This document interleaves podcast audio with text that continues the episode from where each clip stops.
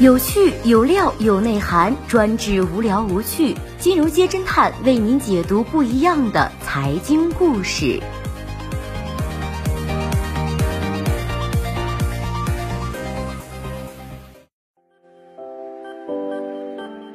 最新关注到的是春晚旗袍上热搜，老上海名媛是怎样演绎旗袍优雅的？旗袍面料、衣领、袖子、盘扣，处处都是学问。对于不会说话的人，衣服更是一种语言。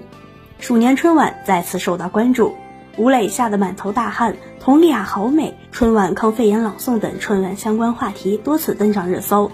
其中，数十位舞者身穿旗袍，演绎上世纪三十年代的上海风情。共舞《晨光曲》成为今年春晚的爆款。领舞的小姐姐是国家一级演员，上海歌舞团首席朱洁静。素色旗袍配黑发红唇，似江南烟雨中缓缓走来的女子，也有一番韵味。除了演绎《晨光曲》的舞者，节目开始前，身穿淡绿色无袖旗袍的新主持人张舒悦也颇受好评，被赞极具东方神韵。每年春晚，旗袍都是必不可少的元素。旗袍是中国女性的传统服装，它充满着东方的神秘与想象，优雅而不张扬。年会中，旗袍可以在一众礼服中脱颖而出，红毯上旗袍更是杀手锏。说起旗袍，你先会想到的是什么？是《花样年华》里的张曼玉，《色戒》里的汤唯，还是《金陵十三钗》里的倪妮？王家卫曾说。想到此时距旗袍盛行的三四十年代百载未过，大街上却再也找不到一个衣服如此花枝招展的人，不禁感叹时态善忘。于是他拍了《花样年华》，张曼玉饰演的苏丽珍身着旗袍，缓缓向镜头靠近，只一眼便让梁朝伟饰演的周慕云终身难忘。换了二十套旗袍的张曼玉，也让那个时代变得摇曳生辉。旗袍本是奇人之袍，满族女性的服装，民国时期盛行。老上海有这么一句话：不懂旗袍就不解风情，不识名媛就不知女人。旗袍和上海名媛之间有一种特殊的情感，很难说是旗袍成就了他们的优雅，还是他们造就了旗袍的传奇。二十年代，中国最闪耀的姐妹组合宋氏三姐妹就是旗袍控。宋美龄自幼在美国留学，虽然受西方文化影响，却独爱旗袍。她是三姐妹中最痴迷旗袍的一位。据统计，宋美龄一生穿过三千多件旗袍，一年四季身上的旗袍很少有重复的。她的衣柜堪称世界上最大的旗袍储藏室。宋美龄对穿着要求甚高，不容许旗袍上有任何污渍。为了能随时随地的穿上优雅的旗袍，宋美龄对自己身材的要求也很严格。每天早餐一根西芹，盐水里蘸蘸，几十年如一日，她的体重始终保持在五十五公斤左右。二零一八年六月。宋氏三姐妹及亲属近三十件的旗袍在上海集中展示。这些旗袍做工精细，款式大方，不仅在面料极为考究，也彰显了东方女性独有的大家风范。民国才女张爱玲不仅喜欢穿旗袍，还喜欢自己设计。在香港念书时，她将奖学金全数拿去买衣料，还独创了很多穿法，例如在旗袍外边罩件短袄，别有一番风情。张爱玲曾说：“对于不会说话的人，衣服是一种语言。”随身带着的是袖珍戏剧。曾经给张爱玲做过旗袍的师傅回忆，张爱玲每件旗袍都是按图施工，她画的夏季穿旗袍样式，无领短袖，衣长至膝盖，称之为风凉旗袍款式。民国生活类画报《良友》中有一个主题叫《旗袍的旋律》，里面写道：旗袍风行以来已有好多年，期间变化甚多。我们从这里可以看出当时的时尚。上海总商会第一任会长严小纺的孙女严幼韵曾表示，一辈子只穿中国旗袍。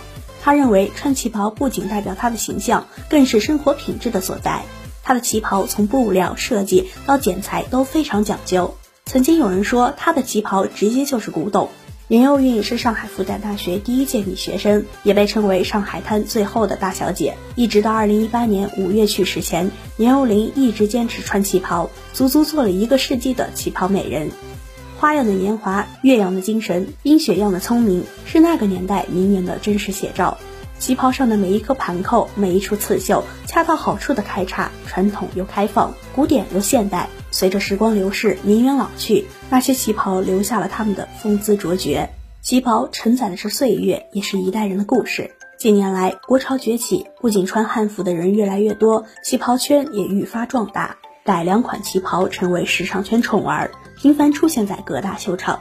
法国著名服装设计师皮尔·嘎丹表示，在我的晚装设计中，有很大一部分作品的灵感来自中国的旗袍。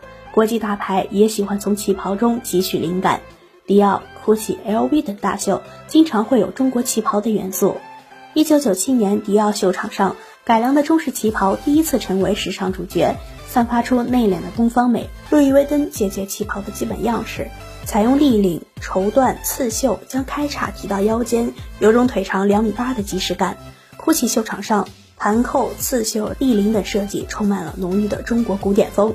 二零一三年，我国著名设计师劳伦斯许就曾将中国传统旗袍与西方服装相结合，在巴黎高定服装周 T 台发布绣球系列高定礼服。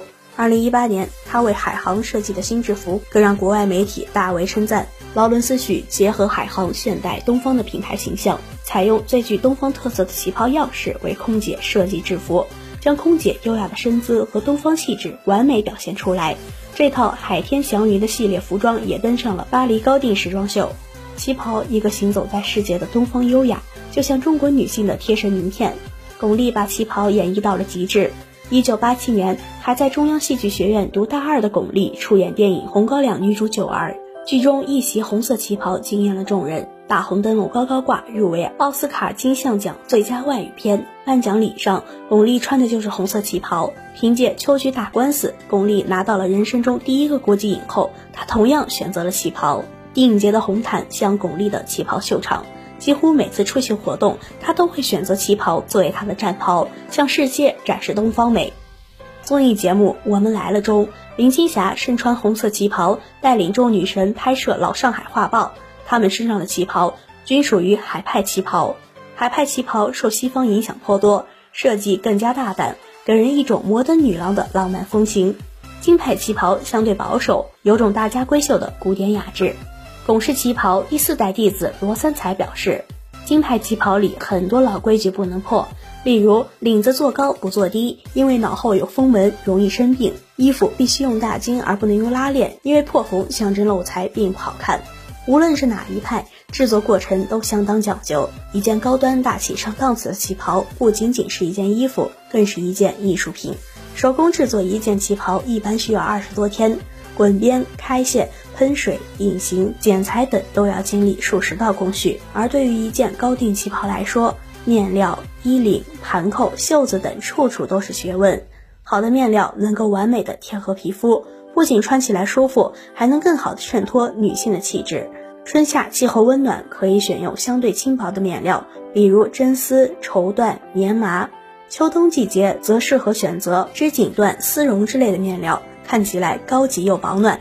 旗袍的衣领有很多，上海领是最常见的领型，高度适中，不挑脸型。袁泉在大上海中，白色旗袍是元宝领，端庄中藏着克制。盘扣花样很多，如植物系、动物系盘扣。也有以汉字为造型的盘扣，一字扣、方字扣、吉字扣、喜字扣不胜枚举。精致的盘扣是传统手工艺结晶，表现了中国服饰重意蕴、重内涵、重主题的装饰趣味，也是旗袍上的点睛之笔。罗三才说，一种服装可以有很多的解答，但我最喜欢的是旗袍端庄优雅那一面。旗袍的袍子也很有讲究，袍褶裹贴而不紧身，顺着曲线走，腰身略有盈盈一握，便稳妥了。许多爱上旗袍的女人也会把旗袍中蕴藏的优雅自信揉进骨子里。如今我们在服装上有太多的选择，时尚也不过是相对概念。你愿意为自己定制一款独一无二的旗袍吗？评论中见。好的，以上就是今天节目的全部内容，谢谢收听，我们明天再见。